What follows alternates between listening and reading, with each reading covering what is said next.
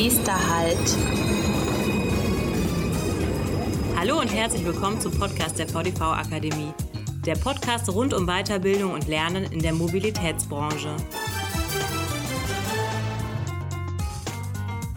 Nächster Halt, Projekt Ameise. Hallo und herzlich willkommen zu einer neuen Folge unseres VDV Akademie Podcasts.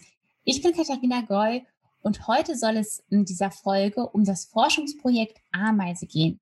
Dieses Projekt beschäftigt sich mit der Erprobung autonom fahrender Busse im öffentlichen Verkehr.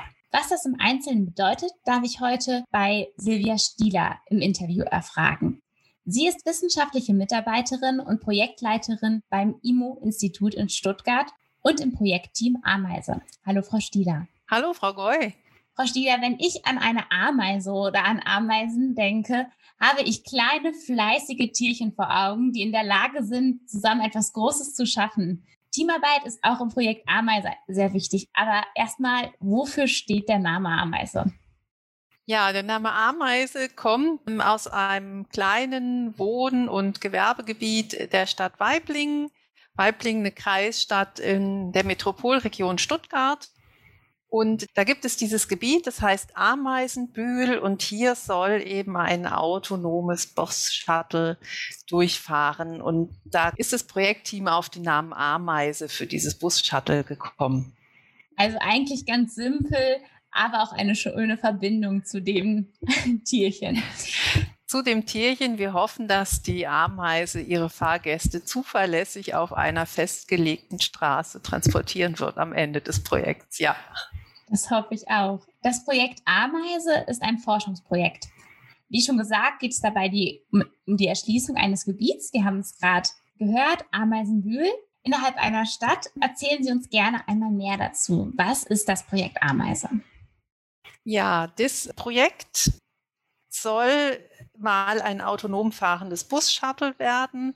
Sie hatten ja schon gesagt, Erprobung im Linienbetrieb, das ist eine der Herausforderungen, da kommen wir nachher ja nochmal zu. Und hier geht es eben darum, auf einer Strecke von etwa 2,2 Kilometern einen Rundkurs zu fahren, der den Bahnhof ähm, der Stadt Weiblingen ähm, zentral mit ZOP, mit S-Bahn, mit Regionalbahnen, also der diesen Bahnhof mit einem einmal einem Wohngebiet verknüpft. Dann gibt es ein Gewerbegebiet, beziehungsweise entsteht da der Zukunfts- und Technologiepark Hess. Und es gibt das Berufsschulzentrum und das Berufsbildungswerk Weiblingen. Und der Bus soll dann eben da regelmäßig im Kreis fahren und die verschiedenen Gebiete miteinander verknüpfen.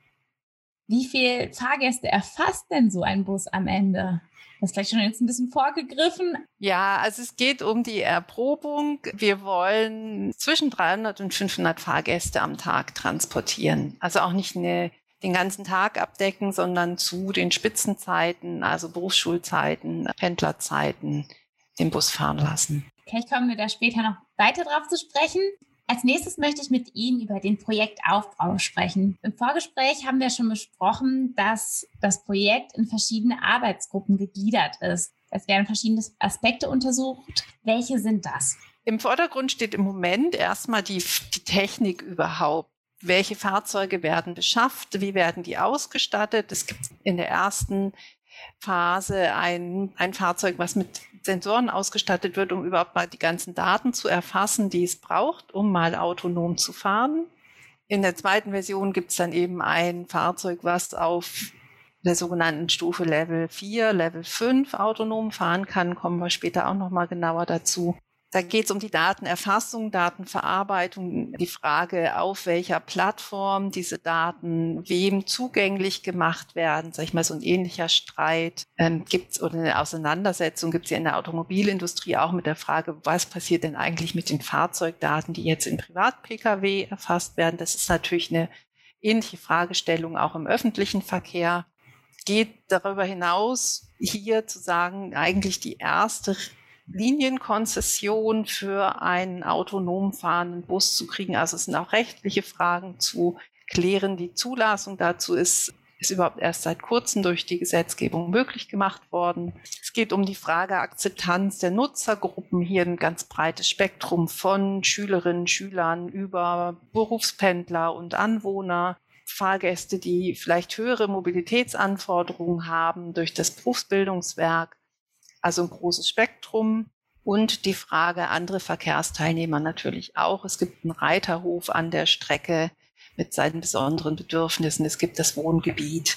Also das Thema der Akzeptanz ist ein, eine große Fragestellung.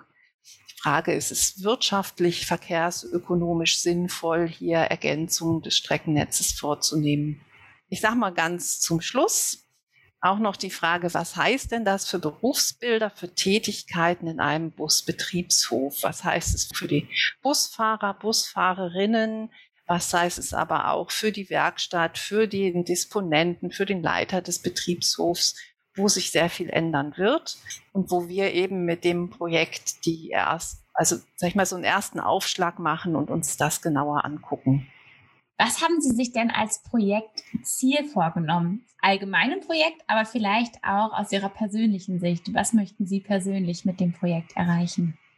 Also zu den Projektzielen. Sag ich mal, das große Projektziel ist eben, dass die Fahrzeuge zu beschaffen und sie am Ende des Projekts tatsächlich in einem autonom fahrenden Linienbetrieb laufen zu lassen. Gemeinsam mit der VDV-Akademie arbeitet das IMO-Institut ja maßgeblich an der Arbeitsgruppe 5 mit. Dabei ist das Thema Beschäftigungs- und Berufsperspektiven. Können Sie noch einmal ganz konkret sagen, was der Fokus und das Ziel und auch die Besonderheit dieser Arbeitsgruppe ist? Also es gibt ja schon einige Projekte, die sich mit der Umsetzung eines autonomen Bus-Shuttles beschäftigen. Und wir sind jetzt aber unseres Wissens das Erste, das auch mal explizit darauf guckt, wie sich die Tätigkeiten und damit eben Anforderungen an die Beschäftigten und auch die Berufsperspektiven eines Busbetriebshofs verändern. In der ersten Phase liegt der Fokus auf den Busfahrerinnen und Busfahrern, die einfach mehr Gelegenheit kriegen, mit den Fahrgästen zu kommunizieren, die zu unterstützen, die aber vielleicht auch Teile ihrer Tätigkeit einfach dann in der Busleitstelle ausüben, um die Fahrzeuge durch schwierige Situationen zu lotsen die sicherlich ihr Wissen aus dem Linienbetrieb auch mit einspeisen werden in die Frage, wo hängt's, wo gibt's oft Stau, worauf muss man bei so einer Gestaltung autonom befahrener Linien achten. Und wir wollen darüber hinaus auch noch gucken, was verändert sich für den Disponenten, was verändert sich für die Leitung eines Busbetriebs? Was verändert sich in der Werkstatt an Anforderungen? Wie kann man das bereits unterstützen durch Qualifizierung? Ein wichtiges Thema. Neue Berufsbilder und Qualifizierung, auch ein Herzensthema der VDV-Akademie. Kann ich mir das dann so vorstellen, dass ich als ja, vielleicht heutiger Busfahrer oder Busfahrerin in der Leitstelle sitze und einen Bus quasi fernsteuere ich glaube jetzt persönlich nicht dran, dass wir in den nächsten zehn Jahren vollständige Umstellung auf autonomes Fahren erleben werden. Aber was ich mir schon hoffe, ist, dass wir mehr Unterstützung auch in schwierigen Situationen für Busfahrer und Busfahrerinnen kriegen, die da, also ich sage mal, wenn die in einer engen Baustelle stecken oder im Stau Umleitungen, Änderungen, dass es da deutlich mehr Unterstützung gibt, als es heute ist in einem schwierigen Beruf. Mhm. Also Mensch und Maschine gehen Hand in Hand und arbeiten nicht gegeneinander. Das ist ja auch ein wichtiges Ziel und eine Sorge, die man vermeiden sollte. Diese Gestaltungsperspektive wollen wir auf jeden Fall aufzeigen mit unserem Projekt. Gerade für die Beschäftigten, dass da auch gewisse Ängste und Sorgen sind. Da kommen wir jetzt mit der nächsten Frage zu. Wie wird das autonome Fahren in der Branche, also im öffentlichen Verkehr zurzeit denn eigentlich wahrgenommen? Wird es eher als große Chance wahrgenommen oder jetzt auch im Hinblick auf Ihren Fokus im Projekt eher als Risiko, dass viele Angst haben, vielleicht ihren Job zu verlieren oder eine Tätigkeit auszuüben, die sie eigentlich gar nicht bei ihrer Berufsausbildung im Fokus hatten? Da muss man äh, schon sagen, zum einen, äh, schönes Sprichwort, es wird nicht alles so heiß gegessen, wie es gekocht wird. Also gerade beim autonomen Fahren erleben wir von so einer anfänglichen Begeisterung, die um 2015 rum war, wo die Vorstellung war, dass wir so spätestens ab Mitte äh, oder ab 2025 ähm, autonom fahrende Fahrzeuge im Verkehr haben, dass wir da sehen, das verlangsamt sich einfach aus ganz vielen Gründen technisch weniger. Es ist eher die Frage der rechtlichen Rahmenbedingungen, der Akzeptanz, der Nutzung, mhm. sodass wir sowohl beim individuellen Verkehr als eben auch gerade im ÖV sehen, so schnell kommt das alles gar nicht. Das zweite ist dieser spezifische Branchenblick, dass der öffentliche Verkehr auch mit Blick auf Nachhaltigkeit eher vor der Herausforderung steht, sein Angebot auszuweiten. Und da ist eben das autonome Fahren vielleicht ein gutes Puzzleteil, um zum Beispiel ländliche Regionen oder um die Frage der kleineren Fahrzeuge hier in einen wirtschaftlichen Bereich auch für die Busunternehmen zu bringen oder für die großen Verkehrsunternehmen. Ja, Sie haben gerade den Zeitrahmen so ein bisschen angesprochen. Wir wollten uns ja auch mit der Frage auseinandersetzen oder einmal aufzeigen, was für Stufen im autonomen Fahren gibt es überhaupt? Und ich finde, diese Frage passt jetzt ganz gut. Hm, Sie haben schon mal angedeutet, dass das Projekt auf der Stufe 4 angesiedelt ist, aber vielleicht können wir auch noch mal die anderen Stufen des autonomen Fahrens erläutern. Ja, das kann ich gern machen. Also es gibt eine internationale Klassifikation, die diesen Übergang des, also eigentlich ist es ja eher so ein fließender Übergang zu der Frage vom überhaupt gar nicht automatisierten Fahren bis hin zum Vollautomatisieren. Und da greifen viele zur Beschreibung auf die sogenannten SAE-Level zurück. SAE, diese Abkürzung steht für die Society of Automotive Engineers, ein amerikanisches Standardisierungsinstitut für Verkehrstechnologie. Wir haben praktisch die Stufe Null, unterstützende Systeme wie ABS, wie dieses ESP, also dieses elektronische Stabilisierungsprogramm. Da ist der Fahrer, die Fahrerin für alles zuständig. Und dann gibt es eben zunehmend die Automatisierung oder Assistenzfunktionen, die zunächst in manchen Fahrsituationen ergänzen. Servolenkung ist zum Beispiel bis hin zu Einparkhilfen, Fahren mit Abstandshalter. Und wir kommen dann ab der sogenannten Stufe drei in Bereiche, wo man sagt, da hat das System oder die Software des Autos unter bestimmten Rahmenbedingungen die Kontrolle über das Fahrzeug. Wir sprechen jetzt da zum Beispiel von der Stufe drei wo in bestimmten Situationen das Fahrzeug alleine eigenständig fährt. Das wird sehr schön beschrieben mit dem Begriff des Hands-off. Man kann das Lenkrad für bestimmte Situationen loslassen, beispielsweise im Stau. Das ist die Stufe, wo wir gerade in so einer Übernahme in den Verkehr sind, aber tatsächlich ganz, ganz vereinzelt. Daimler hat jetzt das erste Serienfahrzeug angekündigt mit der S-Klasse, also mit dem teuersten Fahrzeug, was eben in bestimmten Situationen Level 3 fahren kann. Wir haben jetzt hier ähm, bei dem Projekt Ameise das Ziel, Stufe 4 oder eigentlich Stufe 5 zu erlangen. Stufe 5 hieße, das System fährt vollständig automatisiert. Es ist gar kein Eingriff mehr möglich, weil es gar kein Lenkrad mehr gibt. Diese Bilder der Konzeptfahrzeuge ohne Lenkrad sind ja, werden ja öfter, öfter gezeigt. Und in den Projektdiskussionen hat sich aber gezeigt, dass wir hier realistisch erst oder uns mit Stufe 4 zufrieden geben müssen, also hochautomatisiertes Fahren, aber Eingriffe durch den Fahrer, die Fahrerin sind möglich. Das wird ganz gut mit dem Begriff Eyes-off genannt. Ich kann mich kurzzeitig vom Fahrgeschehen abwenden, kann andere Sachen machen. Das System führt in den allermeisten Fahrsituationen, aber es gibt Momente, wo es eben die Kontrolle verlangt. Und das ist eine ganz schöne Geschichte aus unseren Projektdiskussionen, dass wir gesagt haben, gut, auf der Strecke selber soll das völlig automatisierte Fahren möglich sein, aber wenn mit dem Fahrzeug irgendwas ist, wenn es gereinigt werden muss, wenn es gewartet werden muss, muss es möglich sein, dass es zum Betriebshof zurückfährt. Und dazu braucht es schlichtweg ein Lenkrad, weil man diese Strecke noch nicht automatisiert fahren kann. Deswegen werden wir bei diesem sogenannten Stufe 4 Fahren als Ziel dann landen. Ich musste gerade daran denken, normalerweise soll man bei der Fahrt ja nicht mit dem Fahrer sprechen oder auch im Bus ja. mit dem Busfahrer sollte man es möglich vermeiden. Das wäre dann bei Stufe 4 möglich. Der Busfahrer ist zwar oder die Busfahrerin ist zwar unterstützend da, aber äh, hat auch mal Zeit für ein nettes Pläuschen nebenbei, was heutzutage in den normalen Linienbussen noch nicht so möglich sein sollte, zumindest, um den Verkehr nicht zu gefährden. Ja. Welche Anforderungen bestehen denn grundsätzlich an die Verkehrsunternehmen, um das in ihren Alltag, in ihren Betriebsalltag, in ihre Betriebshöfe zu integrieren? Die sind ganz schön voraussetzungsreich.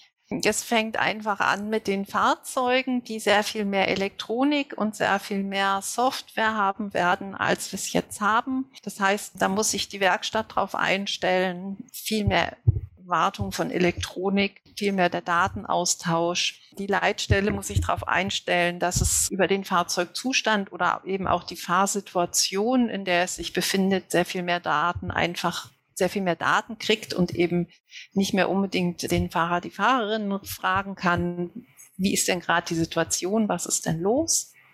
Also sage ich mal auch eine große Herausforderung, weil ja letztlich auf jeder Busfahrt irgendwelche Situationen, unvorhergesehene Situationen sind, vom Paketdienst, der im Weg steht, über die neue Baustelle und die Frage, wie dann das Fahrzeug damit umgehen kann, ist, ähm, eine, glaube ich, eine der großen Herausforderungen in der ersten Projektphase auch sein. Und dann denke ich auch nochmal ein großes Thema ist die Schnittstelle zum Kunden, denn es ist oft unterschätzt, dass so ein Busfahrer schon auch sehr sehr soziale Funktion hat, sehr viel mit den Kunden kommuniziert, dass ich sagen kann, welches Ticket brauche ich, was ist mein Anschlussbus, können Sie mir an einer bestimmten Haltestelle Bescheid sagen, wenn ich aussteigen muss, ich kenne mich hier nicht gut aus, wohin muss ich fahren, wenn ich zur Berufsschule will. Und da kriegt der Fahrer mehr Zeit, weil das Gespräch, wie Sie gerade gesagt haben, im automatisierten Fahrzeug möglich wird, kriegt da aber eben auch sehr viel mehr Bedeutung, als es oder kann dem einfach sehr viel mehr Raum einräumen, als es im Moment möglich ist. Mhm. Im Vorgespräch haben wir auch von mehreren Machbarkeitsstudien gesprochen. Das klingt alles für mich sehr logisch, sehr machbar, sehr plausibel. Ja, wie machbar ist das Ganze denn, was Sie sich in dem Projekt vorgenommen haben, auch in dem Projektzeitraum? Ich glaube, wir hatten noch gar nicht darüber gesprochen, wie lange das Projekt denn gehen wird, aber wie machbar ist das Ganze? Wir sagen natürlich, dass es machbar ist. Sonst hätten wir das Projekt Klar. ja nicht so aufgelegt. Ähm, das, also ich finde es schon ganz schön ambitioniert. Projektstart war im November 2020. Jetzt die erste Projektphase läuft bis also Ende des Jahres 2022. Bis dahin soll das autonome Fahrzeug beschafft sein, mit der entsprechenden Technik, also Sensorik, Steuerungselementen ausgestattet sein und auch den Linienbetrieb aufgenommen haben. Da sind wir dran. In unserem Arbeitspaket weniger. Die anderen Projektpartner knirschen, glaube ich, manchmal mit den Zähnen, haben ganz schön viel zu tun. Aber es, es nützt ja nichts. Wir wollen ja ein ambitioniertes Projekt auch vorantreiben. Ja, das stimmt. Wir haben gerade auch ein bisschen von den neuen Anforderungen an das Fahrpersonal gesprochen und auch an die Branche. Ein wichtiger Bestandteil in der Projektarbeit wird ja auch die Kommunikation sein, und zwar die Kommunikation mit den Nutzern und Nutzerinnen im späteren Einsatzgebiet, wenn es dann ja serienreif ist. Wie wird der Gestaltungsdialog innerhalb der Branche aussehen? Wie werden Sie die Vor- und Nachteile oder gegebenenfalls auch Nachteile kommunizieren? Wir hatten ja vorhin schon auch über Chancen und Risiken gesprochen. Die Befürchtungen bestehen. Deswegen ist dieser Gestaltungsdialog eben ein Teil, dass wir sagen, wir wollen zum einen mit den regionalen Verkehrsunternehmen aber auch zum Beispiel mit der Gewerkschaft Verdi, mit dem Verkehrsministerium hier regelmäßig über die Projektfragestellung und die Projektfortschritte berichten. Dazu wird es, ich sage jetzt mal, im Spätsommer, Herbst den ersten Aufschlag geben und dann im nächsten Jahr auch nochmal weitere Veranstaltungen. Und wir wollen eben einen größeren Kreis von Verkehrsunternehmen erreichen und speisen dann die Projektergebnisse auch in Arbeitsgruppen des VDV ein. Es gibt ähm, eine zum autonomen Fahren, wo wir regelmäßig über die Projektergebnisse berichten werden. Und es gibt eine Landesgruppe Baden-Württemberg, wo wir eben auch über Fragestellungen, Herausforderungen, Ergebnisse berichten oder das auch diskutieren und auch nochmal eben Anregungen von außen mit in unsere Projektarbeit mit aufnehmen können. Mhm. Das klingt nach einem guten Austausch. Ich fasse das Ganze nochmal zusammen. Also das Projekt Ameise wird bei Erfolg, wovon wir sehr stark ausgehen, auch wenn es sehr ambitioniert ist, aber es wird einen riesen technischen Fortschritt nach Abschluss des Projekts Ameises in der Branche geben. Der Linienverkehr wird nicht ersetzt, sondern ergänzt. Das ist nochmal ein wichtiger Punkt, den ich hier auch nochmal betonen möchte. Wir haben gerade gehört, eine Strecke von gut zwei Kilometern äh, soll erstmal bearbeitet und erforscht werden. Ich bin gespannt, was Sie in zwei, drei Jahren vielleicht zu berichten haben. Vielleicht sehen wir uns dann nochmal wieder an dieser Stelle. Und ich möchte mich ganz herzlich für das spannende Gespräch bedanken. Ja, ich danke auch und bin gespannt, wie es weitergeht. Vielen Dank. Tschüss und auf Wiederhören. Bei Fragen und Anmerkungen sind wir unter podcast.vdv-akademie.de erreichbar.